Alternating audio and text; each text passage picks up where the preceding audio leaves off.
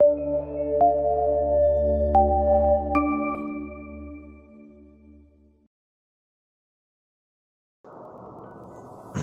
dia, o nosso podcast de hoje será com o presidente da Câmara de Comércio Brasil-China no Espírito Santo, o senhor Carlos Eiras.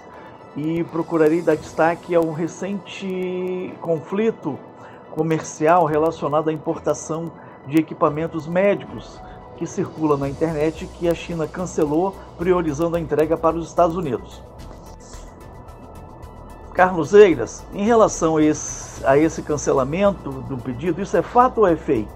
Em relação a esse cancelamento do pedido, né, o que você me pergunta aí se é fake, né?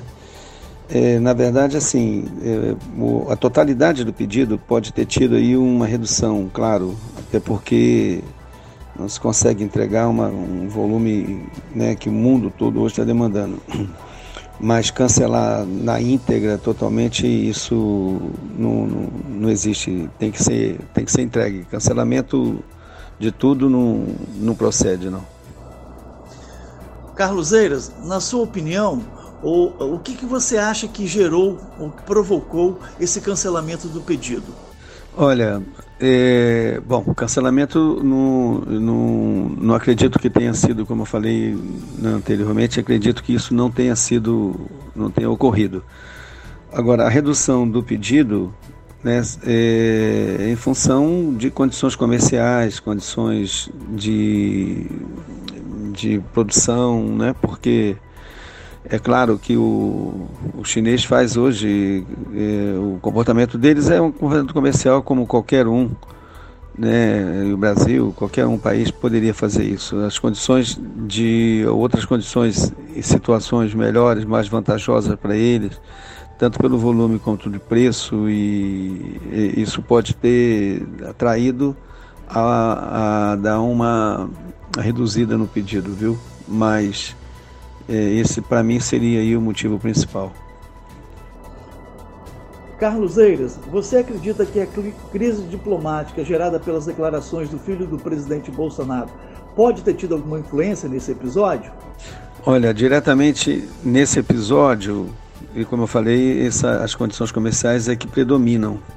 Agora, é que tem um problema para ser resolvido, tem, né? É um problema diplomático, é um problema em que a China valoriza muito essa, essa relação e claro que isso de uma forma ou de outra trouxe um é, vamos dizer assim abriu uma falando no português claro uma feridinha ou uma ferida né?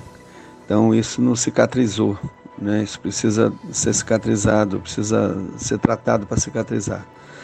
Agora isso não seria, vamos dizer assim, não seria, na minha opinião, um motivo principal de redução ou cancelamento, né? Até porque existem interesses comerciais que as empresas e essas indústrias chinesas, que parte delas também o governo chinês tem lá um, assim, tem interesses, né? Então isso não, não seria um motivo para que houvesse esse comportamento comercial deles, não. Tá bom? Essa é a minha, essa é minha opinião. Bom, finalizando, é, parabenizo aí ao, ao Endi Espírito Santo, né, pela proposta, pelo trabalho que vem sendo feito, né, e ao Luiz Frechiani, grande economista, parceiro e profissional da mais alta qualidade. Obrigado por tudo e estou sempre à disposição de vocês para que precisarem, tá bom? Um grande abraço. Tchau.